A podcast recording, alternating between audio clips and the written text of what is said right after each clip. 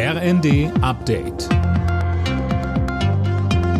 Stündlich neu. Auf den Punkt informiert. Ich bin Dirk Jostes. Guten Morgen.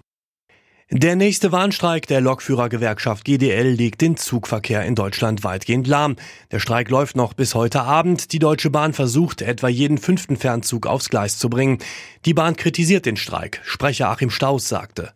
Unsere Mitarbeiterinnen und Mitarbeiter sind zum einen noch damit beschäftigt, den Zugverkehr nach den schweren Auswirkungen des Winterwetters in Süddeutschland wieder in Gang zu bringen. Und gleichzeitig müssen sie auf den Fahrplanwechsel vorbereiten, der am Sonntag auf dem Programm steht. Und das ist immer ein sensibler Moment. In einer solchen Situation zu streiken, ist unkollegial. Bundesinnenministerin Faeser verlängert die festen Kontrollen an den Grenzen zu Polen, Tschechien und der Schweiz nochmal deutlich. Bislang sollten sie in einer Woche enden, nun noch mindestens zwei Monate beibehalten werden, sagte Faeser der Rheinischen Post. Die Bundesregierung muss für ihre Hängepartie beim Haushalt reichlich Kritik einstecken. So warnt etwa die IG Metall vor dramatischen Folgen für die Wirtschaft.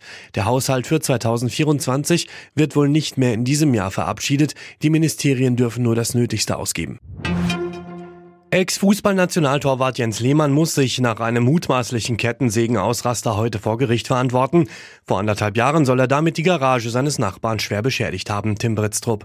Ja, er soll einen Dachbalken durchgesägt haben. Offenbar störte die Garage den Blick aus seiner Villa auf den Starnberger See. Er bestreitet die Vorwürfe, allerdings wurde er bei der Tat gefilmt. Dem 54-Jährigen wird außerdem vorgeworfen, am Parkhaus des Münchner Flughafens die Zeche geprellt zu haben. Beim Rausfahren soll er sich gleich zweimal mit seinem Porsche so dicht an das Auto vor ihm gehängt haben, dass er mit durch die Schranke huschen konnte.